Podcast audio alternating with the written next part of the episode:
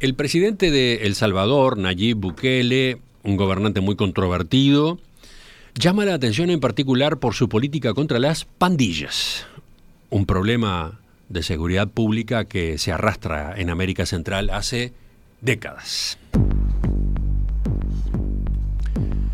Hace un par de semanas esa gestión tuvo un, tuvo un hito impactante cuando se concretó el traslado de los primeros 2.000 reclusos hacia el nuevo Centro de Confinamiento del Terrorismo, una mega cárcel inaugurada a principios de febrero y destinada a alojar 40.000 criminales bajo medidas extremas de seguridad. El operativo fue filmado en un video que Bukele compartió de inmediato en su cuenta de Twitter. En esa grabación, que generó repercusión internacional, se observa a cientos de pandilleros con sus torsos desnudos, vistiendo apenas un short blanco, con la cabeza gacha y las manos detrás de la cabeza, sentados en un patio gigante y luego caminando al trote hacia sus celdas en fila, siempre siendo custodiados por policías. Ese presidio fue construido para encerrar a parte de los 64.000 pandilleros detenidos hasta el momento bajo un régimen de excepción decretado por el Congreso a pedido de Bukele, una medida que otorgó poderes extraordinarios a policías y soldados para combatir a las pandillas. Esta estrategia de seguridad está teniendo éxito en el combate a la violencia y la criminalidad. Sin embargo, en el camino se están cometiendo graves violaciones a los derechos humanos, según lo que denuncian organizaciones no gubernamentales, eh, no gubernamentales y también periodistas. ¿Qué dice Bukele por su lado? Bueno, se defiende esgrimiendo los altos números de apoyo que recoge su gestión según las encuestas. Yo les dije la vez pasada que me estaban haciendo críticas al régimen de excepción, al plan control territorial y a la guerra contra pandillas. Este plan de seguridad, estas estrategias de seguridad que ustedes están criticando, tienen el 95% de apoyo de los salvadoreños. Muéstrenme un plan de seguridad en cualquier parte del mundo, no importa, en África, en Asia, en Europa, aquí en América, donde ustedes quieran. Muéstrenme un plan de seguridad en cualquier parte del mundo que tenga más del 95% de apoyo de su pueblo y yo ordeno que dejemos de hacer este y copiamos ese. En los próximos minutos vamos a concentrarnos en El Salvador para conocer más acerca de lo que está sucediendo allí con la administración encabezada por Bukele. Para eso estamos con el periodista salvadoreño Eric Lemus, corresponsal de la revista de investigación Expediente Público. Eric, buen día, gracias por acompañarnos. Hola, buen día, un placer escuchar. Gracias además por el, por el madrugón, ¿no? La diferencia horaria no es la más cómoda para ti. Sí, no, pero nosotros empezamos bastante pronto la faena. O sea, ah. tenemos una diferencia de tres horas, pero sí, ya a 5.30 ya hay que empezar a organizarse con el cole, con los niños y todo eso, ya a las 6 de la mañana, aunque parezca increíble, ya es tarde para nosotros. Bueno, me quedo un poco más tranquilo. Eh, sí, sí. Eh, empecemos hablando del video, de este video del traslado hacia la nueva prisión publicado en Twitter por Bukele. Llamó muchísima la atención. Tiene algo de cinematográfico. Eh, ¿Se sabe cómo fue realizado? la verdad que Bukele tiene un equipo audiovisual que es conocido a medias. tiene, obviamente, desde el momento en el que él empieza a construir su eh, figura política que es en el año 2012, cuando él eh, obtiene una victoria en un municipio pequeñísimo que está adyacente a la capital, que se llama Nuevo Cuscatlán, es cuando él inicia prácticamente su estrategia publicitaria, que es como la construcción de una marca. Eh, Nuevo Cuscatlán es un municipio que empieza con la letra N y empiezan justamente a crear pegatinas con el color cian con una N mayúscula, que es la misma tipografía que luego utiliza el partido Nuevas Ideas.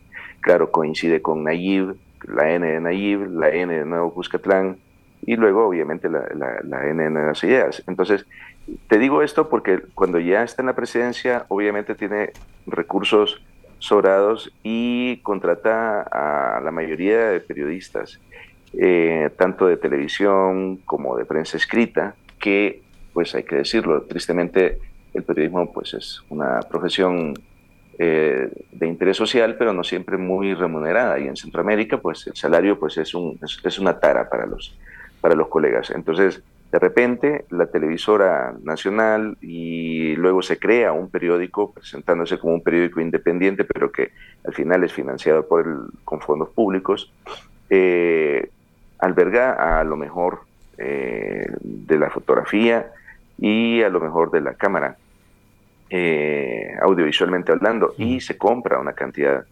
eh, grande de, equipo de, punta. Entonces, todos esos datos nosotros así a nivel de cifras no los tenemos de manera eh, clara porque pues no hay transparencia y sí lo sabemos porque vemos a, de repente a un compañero que ya no es compañero porque ya se ha mudado y ya no se dice compañero porque claro, la, la relación entre colegas es muy, es muy adversa en el sentido de que este, esta administración tiene una dinámica muy agresiva para los que hacemos el periodismo independiente. Em, lo, cierto, lo, cierto, es que el, el, video parece haber sido producido para impactar, ¿no? Es espectacularización. O sea, hay que ubicar a Bukele dentro de los principios de la teoría de la comunicación. O sea, el, el framing, el branding y el, y el y la, esta creación de marca y, la, y, la, y el timing, o sea, es eh, algo que obviamente eh, lo usa a la perfección, pero no es eh, posible hacerlo sin que haya un equipo detrás. Mm.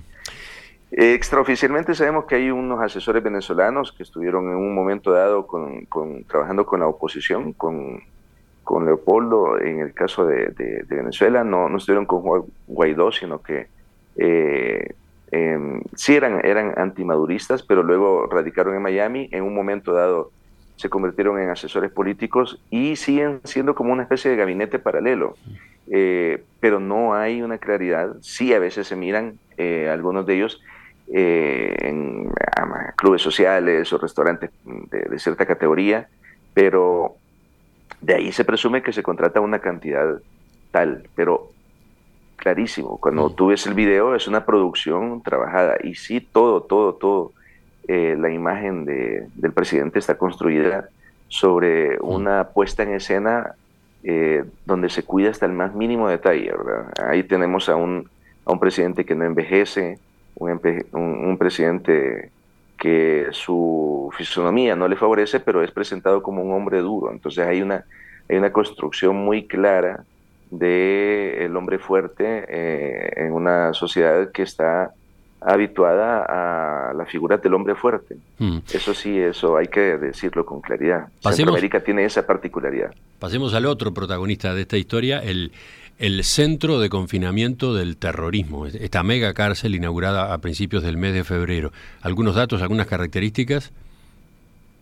Sí, claro. O sea, primero es una eh, prisión construida en silencio hasta que los campesinos aledaños a la zona donde llegó todo el, aparataje del Ministerio de Obras Públicas y otras empresas, eh, hasta que los campesinos dijeron aquí está pasando algo, nosotros nos enteramos.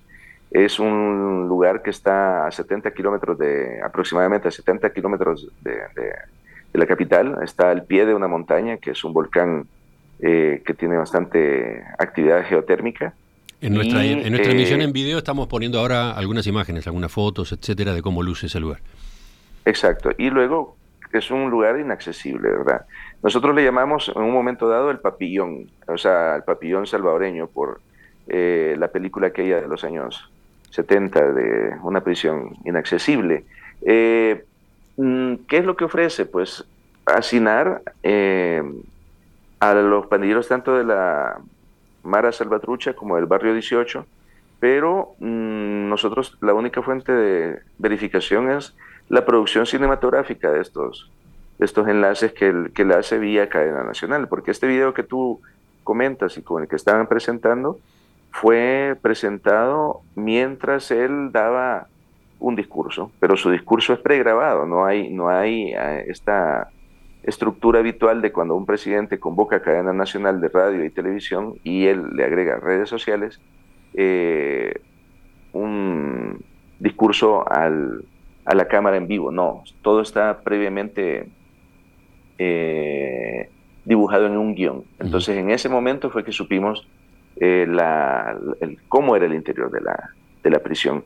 Previamente, algunos periodistas fueron y tuvieron, eh, de hecho, problemas, porque como hay un régimen de excepción, que esto ya llevamos un año en régimen de excepción para la audiencia uruguaya, eh, esto se sonaría un estado de guerra, pero es prácticamente lo que él ha construido. O sea, él habla de una guerra contra las pandillas y donde la pieza fundamental es la eliminación de todas las garantías constitucionales. Entonces cualquiera te puede detener, cualquier policía y cualquier eh, militar en la calle puede detener a quien lo desee por presunción de aspecto, ¿verdad? Alguien que use un piercing, alguien que use un tatuaje, alguien que em, se puso nervioso. Mm. Hay documentado de todo eso. Entonces, cuando hablamos de captura de 60 mil pandilleros es muy relativo porque tenemos a una eh, tenemos ahí una, un porcentaje de un margen de error, digamos, que sí la, misma eh, mismo Ministerio de Justicia a través de sus funcionarios lo reconoce. O sea, habla de probablemente mil, dos mil personas que no tienen nada que ver, pero que están investigadas. Ahora hablaremos. están siendo investigadas. Eh, yo decía que tiene capacidad para 40 mil presos. Sí, eh, Veía algunos datos, eh, 70 mil metros cuadrados construidos, ocho grandes pabellones con celdas para los internos. Eh, muros perimetrales de 12 metros de altura, con mallas electrificadas y torres de vigilancia con cámaras térmicas. Eh, ¿qué, es para el gobierno de Bukele esta cárcel?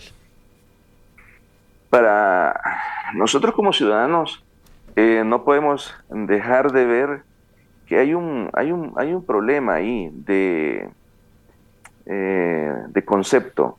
O sea, estamos hablando de 40 mil personas que probablemente sí se cumple la misma dinámica de las prisiones que hay en este país, que tiene una sobrepoblación carcelaria mm, extrema, eh, pues que probablemente ahí meterán no 40 mil, sino 60, 70, eh, y los hacinamientos. Ya de por sí, cada celda tiene un espacio para ocho, ocho reos.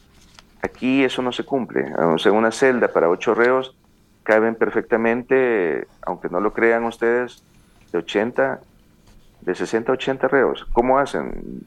Algunos no duermen eh, en una posición horizontal, unos duermen de pie.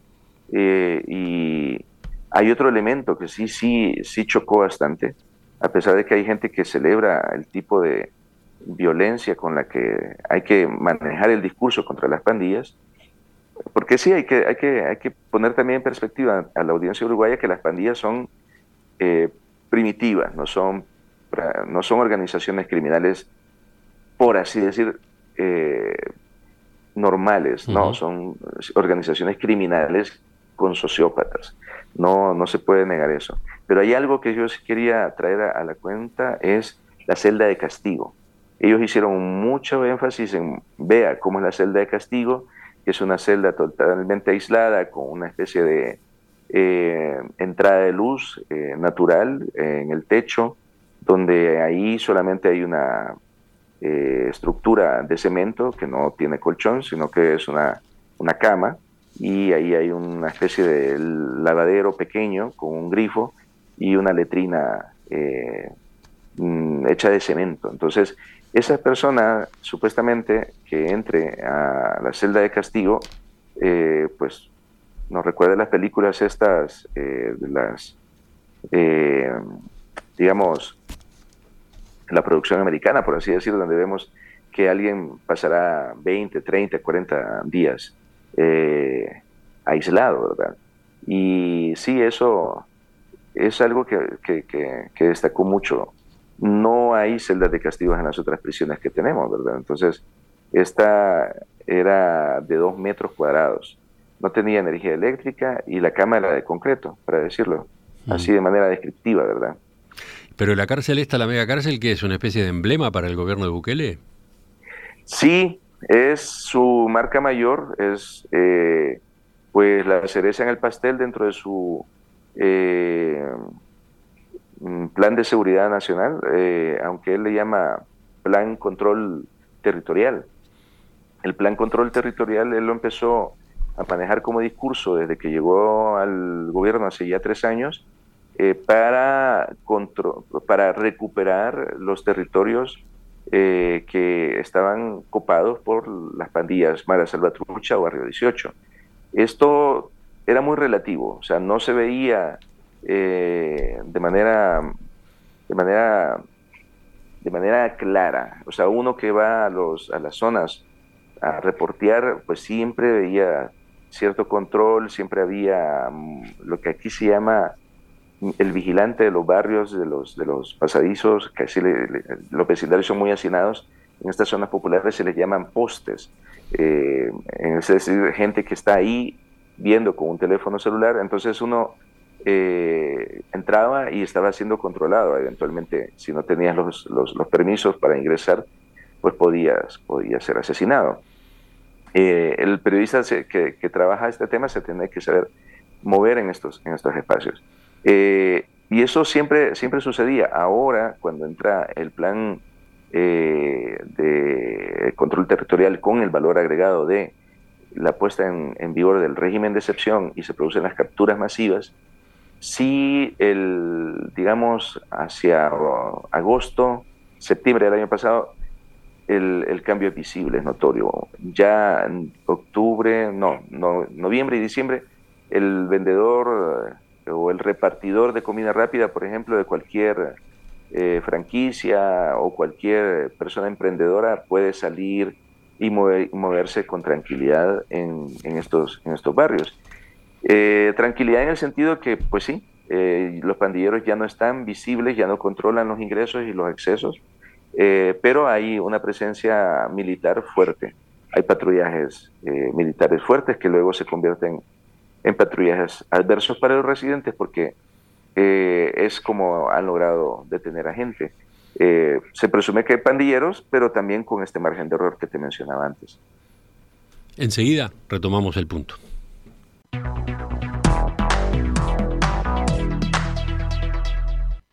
Eh, un par de preguntas más para cerrar esta parte de, la entrevista.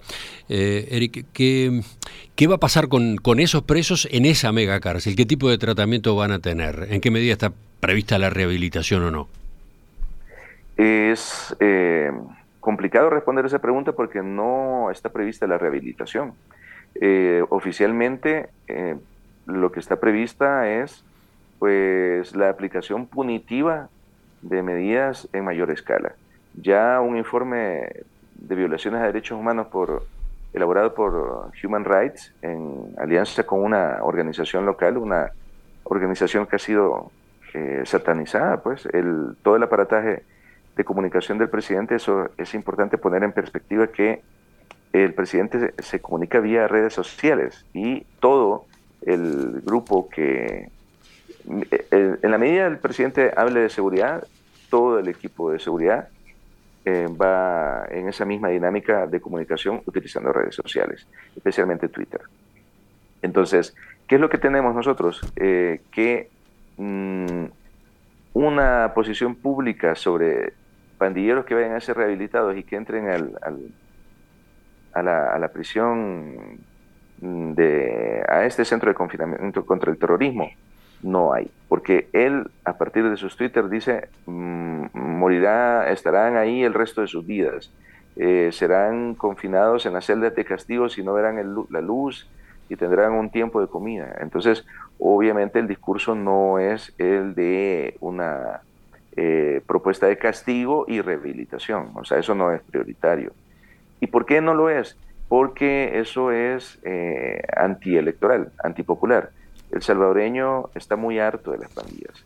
Las pandillas han, en este desarrollo de un grupo de delincuencia juvenil a un grupo organizado de crimen organizado ya transnacional, ellos eh, han tenido todo este proceso evolutivo donde eh, la cuota de sangre es altísima. Luego han Es, importante pues, incorporar acá eso, el contexto, los antecedentes, ¿no? A, qué nivel había llegado el problema de las maras en El Salvador. Tomo acá apuntes de notas de prensa. Las pandillas habían convertido a El Salvador en uno de los países más violentos del mundo. En 2015 la tasa de homicidios por 100.000 habitantes fue 103. Y ahora, tras la ofensiva de Bukele, la tasa del año 2022 fue 7,8. ¿No? De 103 cayó a 7,8, una de las más bajas de América Latina. Homicidios por un lado. ¿Y qué más? ¿Qué más significaban? ¿Qué más implicaban las pandillas eh, cuando, cuando asume el gobierno Bukele? Las pandillas eran el, horror cotidiano de nuestra vida. Eh, eran eh, la fuente inagotable de nota roja para la prensa que eventualmente tenía que cubrir la sección policiales o judiciales. Y luego a nivel de eh, cotidianidad era la causa principal de migración. La gente en este país siempre mira hacia el norte, hacia Estados Unidos concretamente, y obviamente se va de manera irregular. Y eh, luego eh, esta, digamos, este endurecimiento de la política de control territorial, pues es eh, favorable electoralmente y es favorable, eh, lo vemos sobrado en las, en, las, en las, encuestas que el presidente no baja de 90% de, de aceptación. Sí. Y es eh, por esto que te digo yo. Entonces, sí, las pandillas implicaban secuestros, implicaban extorsiones, ¿no? De ese tipo de delitos estamos hablando, además de homicidios, ¿no? Sí, e, e, implicaban asesinatos rituales. Era, es importante decir que una pandilla tanto el barrio 18 como la, como la Mara Salvatrucha están organizados en subgrupos que se llaman clicas, eh, que son pequeñas células que controlan eh, barrios donde ellos eh, tenían, digamos, distribuidos los controles de lo que se llamarían plazas de narcomenudeo.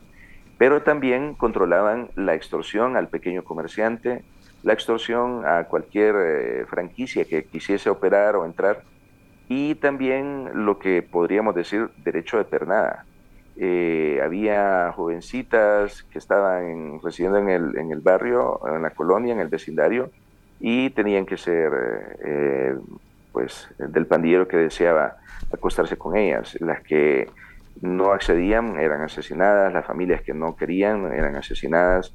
Eh, a veces la purga y el castigo seguía masacrando a la familia. Eso era un diario vivir muy horrible y de eso lo que tenemos eh, es algo importante que nosotros como periodistas esperamos que si hay un castigo, si hay una persecución, también haya una continuidad de investigaciones judiciales, porque las pandillas no es que asesinasen y dejasen la, la prueba del delito ahí a la vera del camino. Ese es el gran problema. Las pandillas son causantes de una cantidad eh, enorme de desaparecidos. Así como ustedes tuvieron una guerra civil eh, subterránea con una dictadura eh, muy difícil que desaparecía a presos políticos, nosotros lo tuvimos, pero nosotros tuvimos aproximadamente pues siete mil desaparecidos. Esa cantidad ahora es triplicada por el fenómeno de las pandillas. Hay muchas familias que siguen buscando a sus hijos, a sus hijas, a sus esposos, eh, y las pandillas no dicen dónde están. Hay mucho cementerio clandestino, porque este país, aunque es pequeño, es muy agreste. Tenemos 24 montañas, eh, volcanes, y luego tenemos una topografía muy irregular que es muy eh, ideal para las pandillas que escondían entre, en, en bosques de cafetales a sus víctimas. Entonces, lo que tendríamos serían fosas comunes, se llamaría así.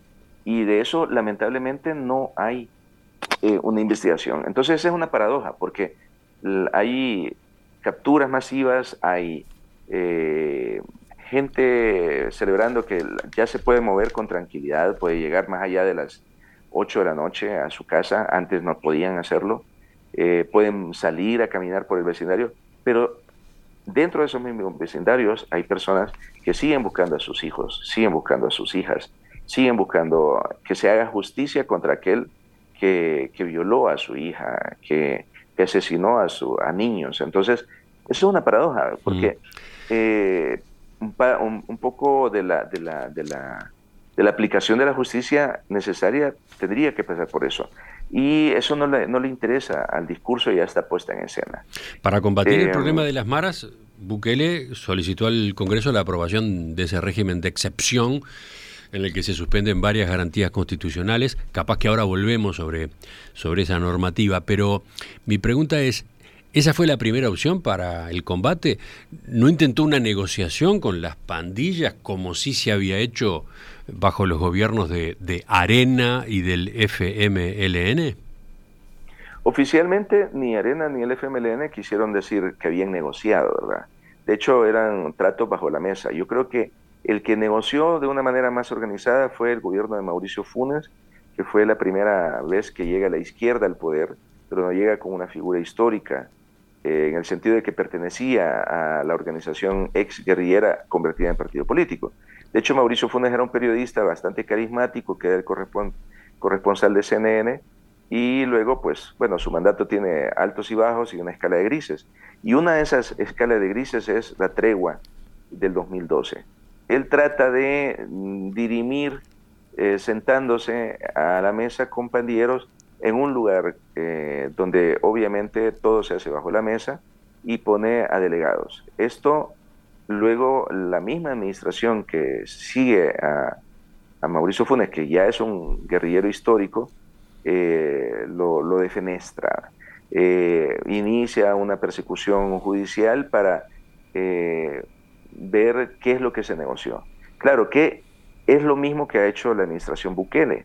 Él tiene dos personas que están en observación. Hay una investigación del Departamento de Justicia que trascendió hace dos semanas del Departamento de Justicia de Estados Unidos y que ha abierto una causa judicial en el distrito este de Nueva York, donde tienen hartas pruebas que ya han sido publicadas por la prensa pero que la población en general no, no, le, no le da valor. Yo creo que no es que le, no le crean, sino que no les importa, pero esto es grave, porque Bukele también ha negociado.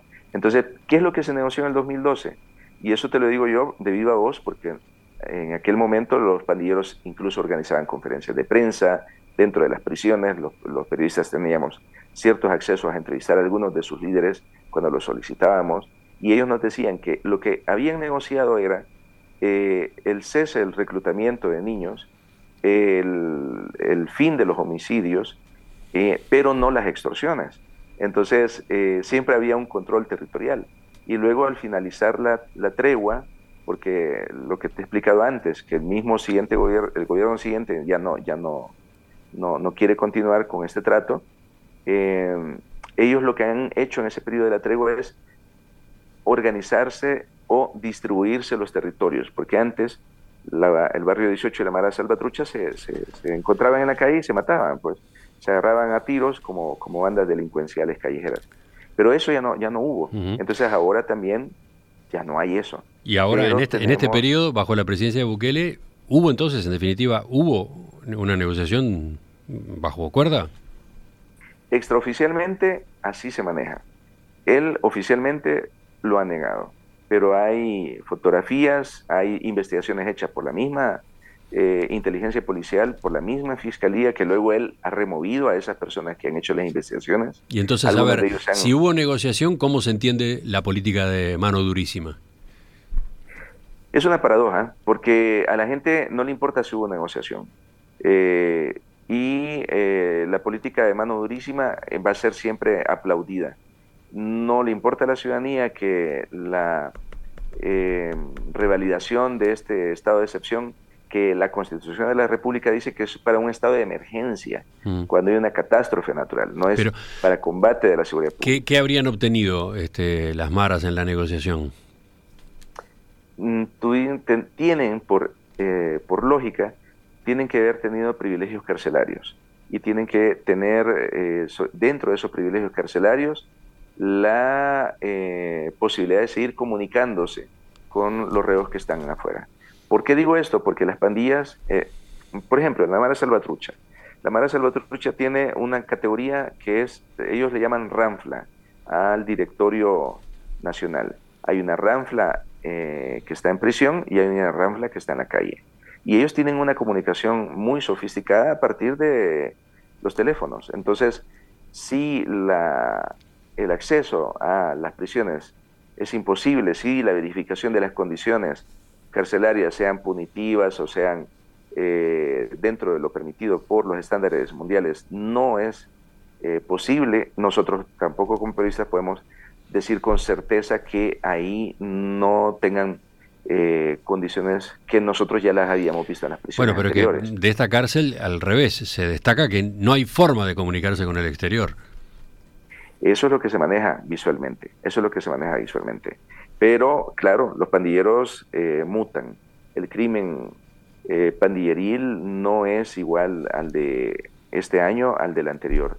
También hay que tener en contexto algo que sucedió en el año 2006 y la, si no me equivoco, bueno, en el 2004, que era la primera vez que se aplicó el concepto de eh, mano dura. La ley de mano dura se, se, llamó así y la acuñó el gobierno de Francisco Flores, un presidente que fue el tercer mandatario de la, de la derecha, eh, que ha, sido venida menos, que es el Partido Arena, y él asinó a los pandilleros, los confinó eh, de manera unísona, es decir, mezcló pandilleros de la 18 con la salvatrucha y se creía que iban a matarse entre ellos. Y lo que sucedió fue que se organizaron.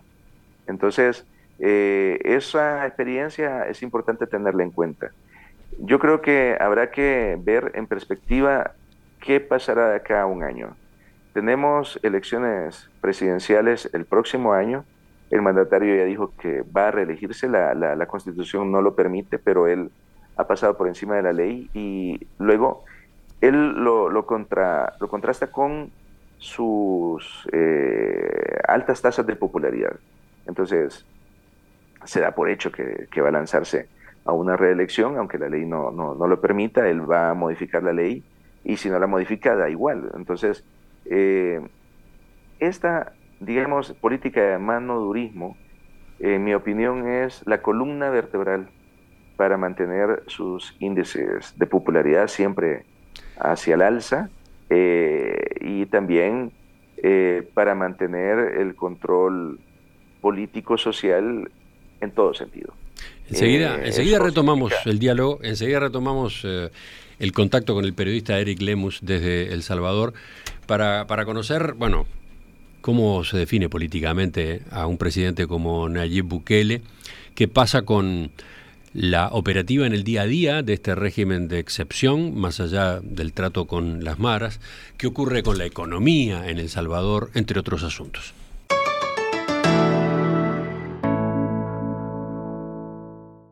El presidente de El Salvador, Nayib Bukele, un gobernante muy controvertido, llama la atención en particular por su política contra las pandillas, un, problema de seguridad que se arrastra en América Central hace décadas amparado en un régimen de excepción constitucional que le otorgó más poderes a, la policía y a las Fuerzas Armadas, ha detenido a más de 64.000 pandilleros y desarticulado varias maras. Hace un par de semanas, esa gestión tuvo un hito impactante cuando se concretó el traslado de los primeros 2.000 reclusos hacia el nuevo Centro de Confinamiento del Terrorismo, una mega cárcel inaugurada a principios de febrero para 40.000 reclusos bajo medidas extremas de seguridad. Esta será su nueva casa, donde vivirán por décadas mezclados, sin poder hacerle más daño a la población, dijo Bukele en el momento en que se producía ese operativo.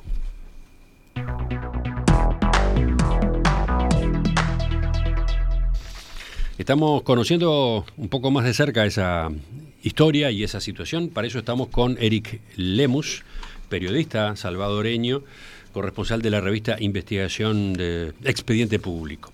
Eric, eh, yo quería preguntarte antes de seguir, em, ¿cómo, ¿cómo, definir políticamente a, a Bukele? Eh, ¿Qué categorización podemos utilizar? ¿no? Bukele viene de la izquierda.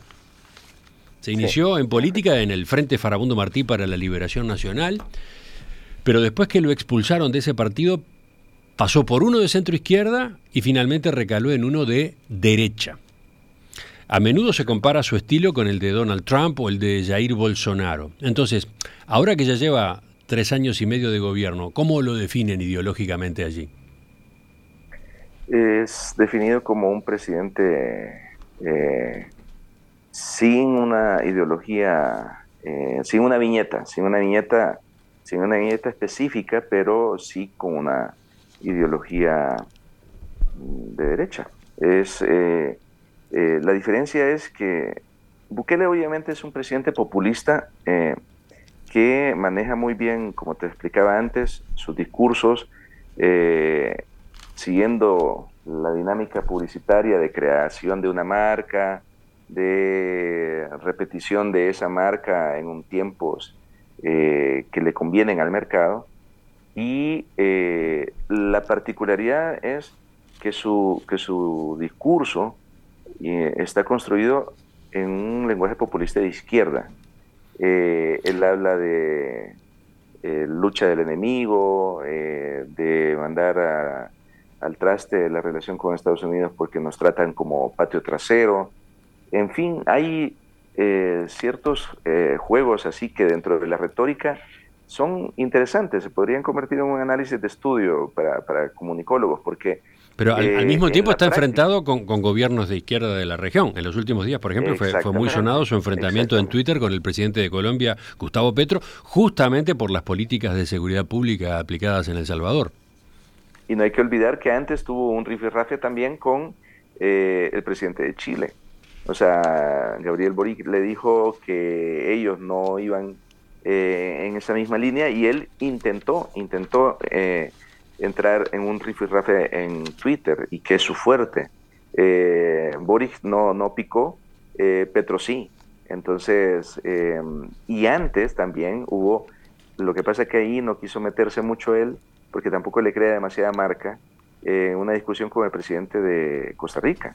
en un encuentro, eh, alguien de la prensa, creo yo, le pregunta al presidente de Costa Rica, que es, conservador y es de derecha, que por qué no aplica el eh, método de, de, Bukele en seguridad pública. Entonces, el presidente de Costa Rica le dio una respuesta magistral, le dice, porque Costa Rica no tiene ejército desde hace 40, 60 años. O sea, en los años 40 Costa Rica tuvo una lucha democrática para eliminar el ejército y aquí lo que tenemos es un problema de narcotráfico que hay que eh, combatirlo con las herramientas que tiene la sociedad. Entonces fue magistral, claro, porque es lo que nosotros en el resto de Centroamérica siempre, hay que decirlo bien, le, envidiamos a Costa Rica y es eh, su política de seguridad pública está basada en que no hay ejército.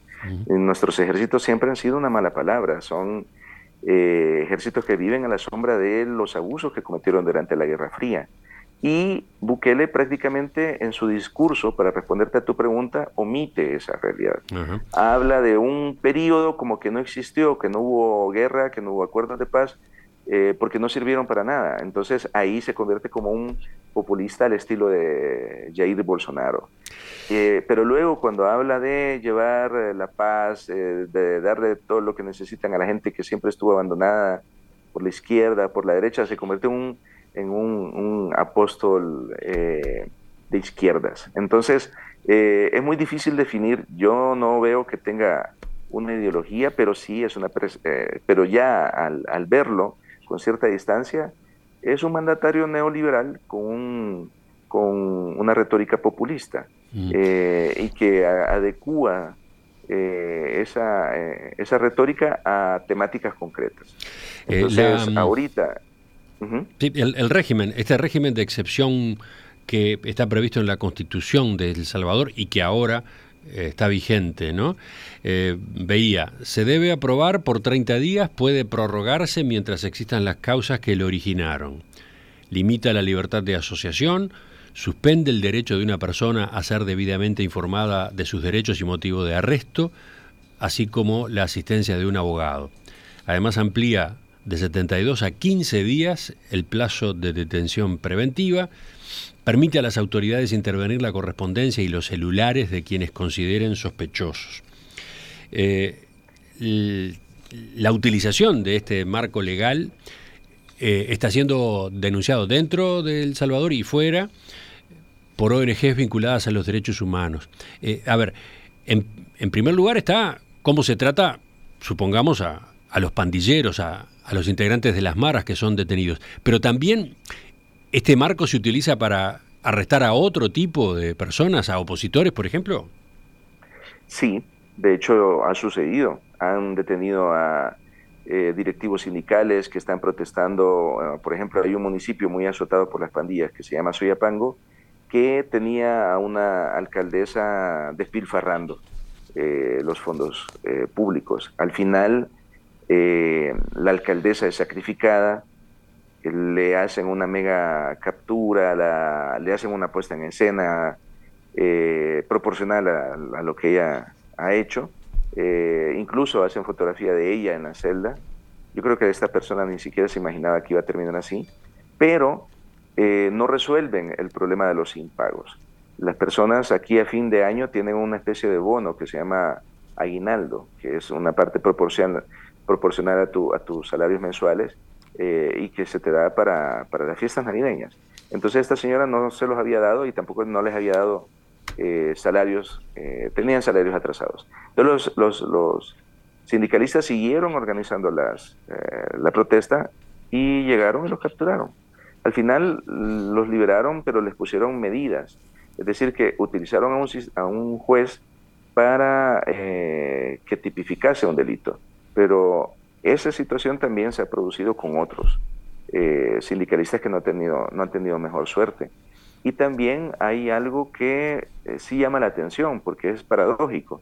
En el norte del país hay una zona muy venida menos, pero donde hay mucha organización comunal, se llama esta provincia, nosotros a las provincias les decimos departamento, se llama Cabañas. Ahí es gente que no tiene vinculación con la izquierda, porque la izquierda los abandonó, pero ellos tienen una organización eh, muy sólida y trabajan agrocultivos y demás y sobre todo defienden el recurso agua. Acá hace ya 15, 18 años una transnacional canadiense hizo exploraciones para buscar unos yacimientos de oro y de plata que hay.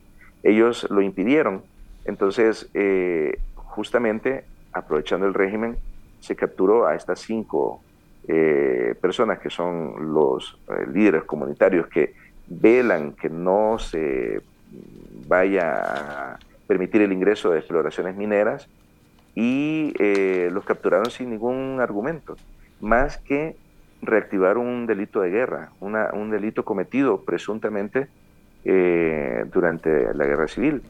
Entonces, el delito de violar, porque se les, se les imputa un presunto asesinato, no hay víctima, no hay mayor información, y en paralelo tenemos un juicio eh, en otra parte del país, eh, que es la masacre del Mozote, que es una masacre eh, terrible porque en el año 81 el ejército en esos operativos de tierra arrasada, emulando las técnicas que, uso, que usó el ejército de Estados Unidos en Vietnam, hace lo que se le llaman algunos el, el Mai Lai salvadoreño, pero fue más atroz. Aquí mataron a, mil civiles, mil campesinos. De esos eran 300 niños, algunos eh, no, no, mayor a, a, seis años. O sea, fue una cosa atroz. Y cuando uno pide abrir los archivos eh, judiciales eh, y militares, esa información está prohibida. Entonces, puede haber sonado un poco enredado lo que te estoy explicando, pero sí lo que te trato de decir es que el régimen de excepción es al mismo tiempo multifuncional. Hmm. Eh, cuando las organizaciones de derechos humanos eh, plantean sus objeciones y sus protestas, cuando hacen las advertencias a propósito de, cómo opera el sistema este de operativos con eh, detenciones masivas, Bukele responde de esta forma que vamos a escuchar ahora. No vamos a poner jamás los derechos humanos de los delincuentes por encima de los derechos humanos de la gente honrada. Pero eso parece molestar a las organizaciones internacionales que además son financiadas por países que sí violan los derechos humanos, tanto de sus delincuentes como de su gente honrada al no protegerlos de los delincuentes. ¿Funciona ese discurso? ¿Funciona? Sí, funciona a la perfección, porque lo acompaña con algo que te decía antes de la, de la estrategia de comunicación, que no sé si lo hace un comunicólogo o no, que es el framing. O sea, él utiliza, eh, por ejemplo, estos mensajes, eh, luego los, los eh, adereza con twitters. Entonces, en los twitters, todo el entorno de sus encargados de seguridad pública, en este caso, van poniendo twitters que te fragmentan la realidad, ¿verdad? por ejemplo, ahí, esa semana que dijo eso, se viralizaron una cantidad eh, de segmentos donde se ve abuso policial eh, de la policía de Estados Unidos, eh, de policía blanco contra población afro, afrodescendiente o afroamericana. Luego, esta semana han utilizado las cargas policiales que hay en París, en esta pelea que tiene Emmanuel Macron con, con el tema de, la, de, aumentar la fecha de, pensión, eh, de jubilación, perdón. Entonces, eh, se compara eh, de una manera muy maniquea. Entonces, Twitter, que ya de por sí es fragmentación de la realidad, es una herramienta muy, muy, muy necesaria, ¿verdad? Las encuestas, veía, muestran que el 87,8% de los salvadoreños está de acuerdo con el desempeño del presidente Bukele y en cuanto al método utilizado contra las pandillas, el apoyo es mayor todavía, 89,5%. ¿Qué hay que concluir? ¿Cabe esperar que, El Salvador entonces continúe, este periodo de gobierno continúe bajo un estado de excepción? Nosotros lo damos por hecho que el estado de excepción se va a convertir en una pieza vital camino al proceso electoral. Eh, no, puede, no puede haber eh, proyecto de reelección sin un estado de excepción. Porque aunque no han habido capturas así masivas eh, de líderes de la oposición, sí hay una persecución y hay una amenaza digital. Entonces, cuando hay alguien que disiente, inmediatamente es atacado por una cantidad de cuentas basura o cuentas troles que pertenecen a una estructura eh, superlativa y que trabaja de manera paralela al gobierno. Nadie explica sobre eso, pero eh, Nayib, cuando era alcalde de este municipio que te decía hace unos minutos, que se llamó Nuevo Cuscatlán, eh, utilizó granjas de troles, que ya, ya es muy, muy, muy masivo ahora en el quehacer político. Hubo una investigación periodística que lo reveló, el mismo, eh, bueno, la misma Embajada de Estados Unidos proporcionó informaciones porque rastrearon un poco de eso. Entonces se supo, lo que te quiero decir es que se supo que él tiene como eh, estos, estas estructuras paralelas, ¿verdad? Entonces, em, cuando él tuitea es increíble la manera rápida en la que aumentan las adhesiones o los likes.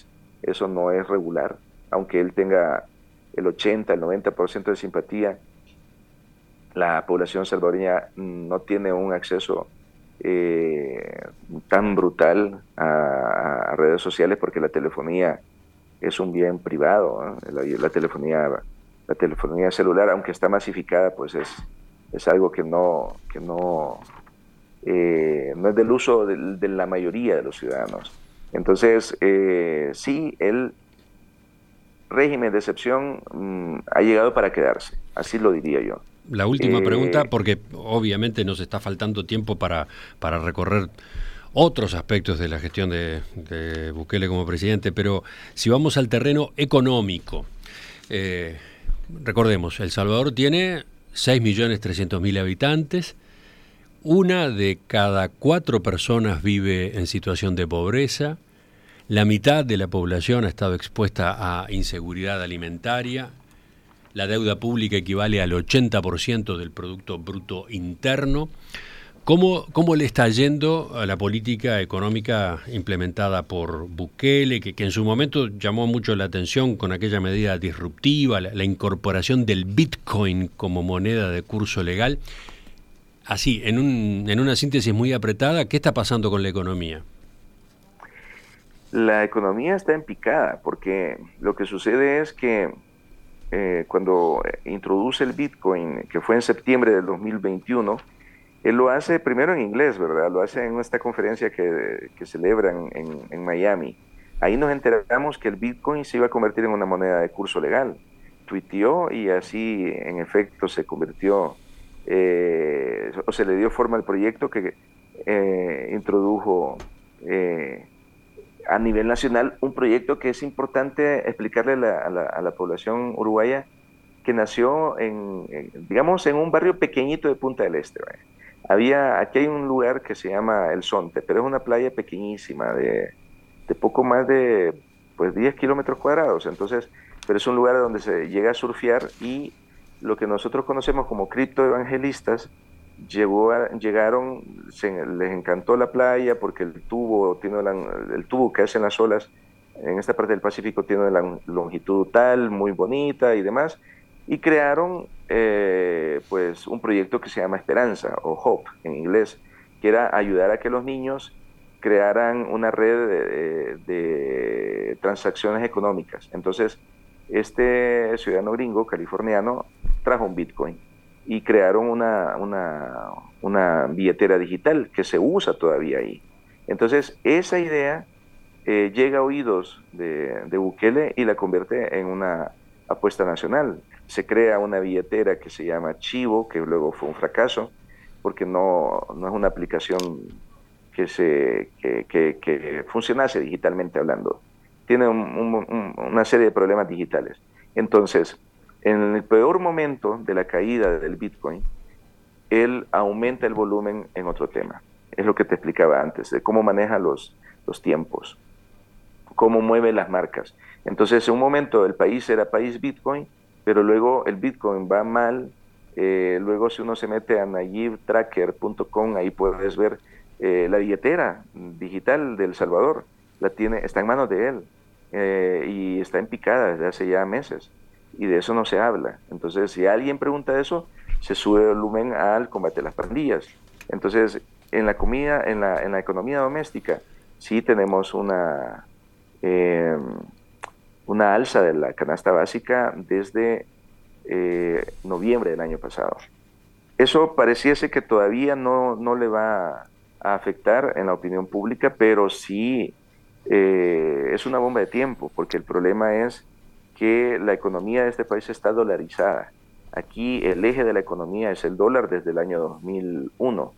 Por obligación a la moneda nacional la abolieron y luego se metió aquí el dólar. Entonces, eh, y funciona eh, un poco como Ecuador, pero también eh, funciona porque la población sigue yéndose a Estados Unidos. Hay un tercio de la población que vive en Estados Unidos. estamos hablando de unos 3 millones de salvadoreños que viven en Estados Unidos unos 200, 300 mil, no, no, probablemente eh, 900 mil viviendo en Canadá. El Salvador tiene, es una población, es un país expulsor constante de migración. Entonces, eh, toda esa expulsión remesa, envía dinero a su, a su pariente que no ha podido irse. Y eso es lo que sostiene la economía. A pesar de que la inflación se ha disparado, eh, el precio de un cartón de huevos, le decimos nosotros a la docena de huevos, normalmente era de 3 dólares. Era impensable pensar que valiese 4 dólares. Eh, ahora está llegando a 7 dólares. O sea, los, los incrementos son, son brutales. ¿Y cómo se, cómo se hace? Pues alguien le sostiene, alguien le envía un dinero a alguien eh, que tiene un pariente allá, pero eso no es la regla de la mayoría. Entonces, mm, eso puede ser un talón de Aquiles a nivel del gobierno, porque en la historia de este país, este país es muy paradójico. Este país adora el manodurismo, adora la fuerza bruta, aborrece el diálogo, eh, es proporcional a su nivel educativo, es un país con unos niveles de escolaridad muy, muy bajos. Eh, pero cuando ya no puede más eh, vivir, se rompe la cuerda, decimos.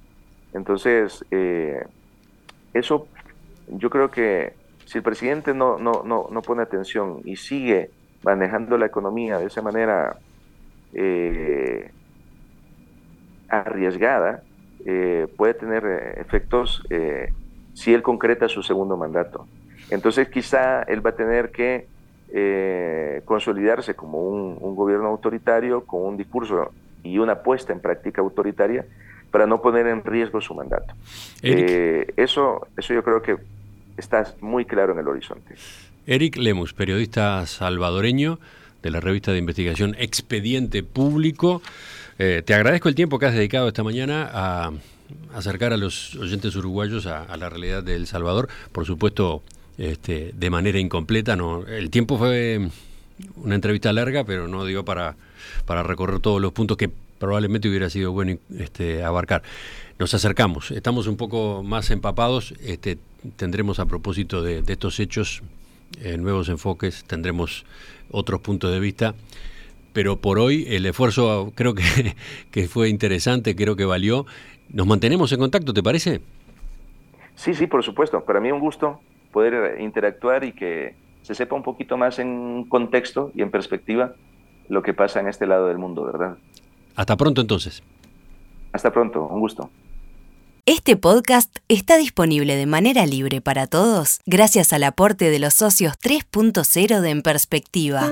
Te invitamos a sumarte con un abono mensual. La página para inscribirse es enperspectiva.net barra socios.